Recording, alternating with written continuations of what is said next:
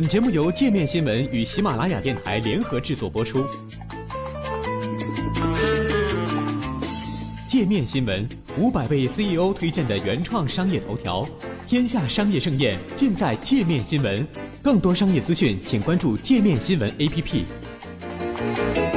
世界各国领导人出访都怎么倒时差？出访其他国家是世界各国领导人的重要工作之一。他们经常需要飞行十余个小时，跨越多个时区，从一个国家到另外一个国家，从一个城市到另外一座城市。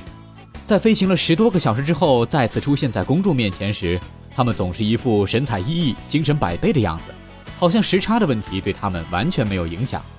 领导人们在对付时差方面有什么秘诀吗？美国第三十四任总统艾森豪威尔的办法就是提前抵达目的地。在正式开始工作前，给自己几天去适应当地的时间。这样做确实有一定的作用。不过有研究表明，每过一个时区，你大概需要一天的时间来调整。比如，如果跨越了十个时区，就需要有十天来适应当地的时间。然而，一般国家领导人出访的行程安排都十分紧凑，不太可能有这么多的时间为适应时差做准备。第三十七任总统尼克松的方法是化整为零，把旅程分成几段。在途中休息一两天，让身体有个适应的过程。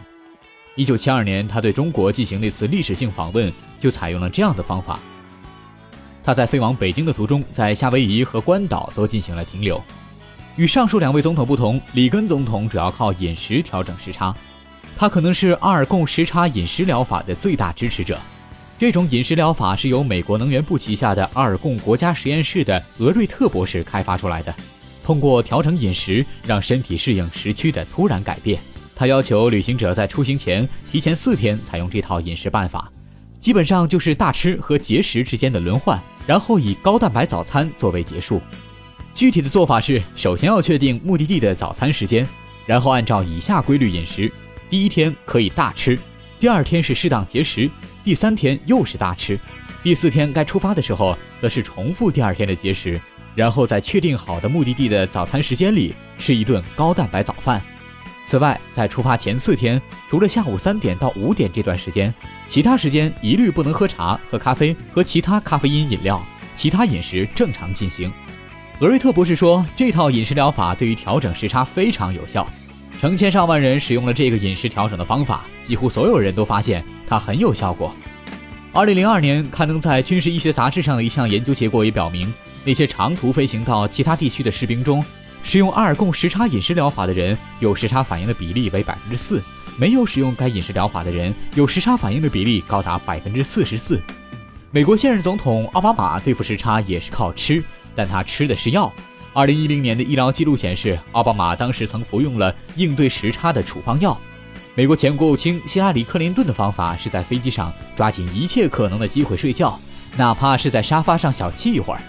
他在四年国务卿任期内共飞行了近一百万英里，到访了一百一十二个国家，有时候一次十几天的行程就要走访近十个国家，难怪他在离任后会笑言时差到现在还没有倒完。现任美国国务卿克里也有自己独到的对付时差的办法。他说：“我坐飞机的时候常常会吃一片安眠药，然后听听自己以前的演讲录音，不一会儿我就会昏睡过去。不过这个办法并不总是有效。”有时候时差没倒过来，让我出了丑。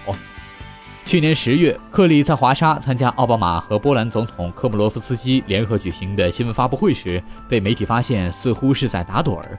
美国广播公司新闻网说，他看上去像是时差没倒过来，太困了。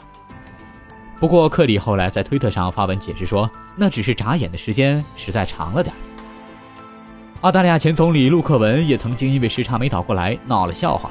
二零一一年，已经不是澳大利亚总理的陆克文在接受媒体采访时脱口而出：“我很高兴成为总理。”他很快就纠正了自己的错误，说应该是外交部长，并解释说，由于时差的缘故，他忘记自己已经不是总理了。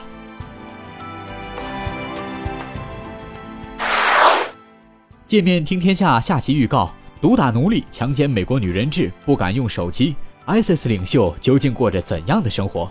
请听下期节目《ISIS 首领的隐秘生活》。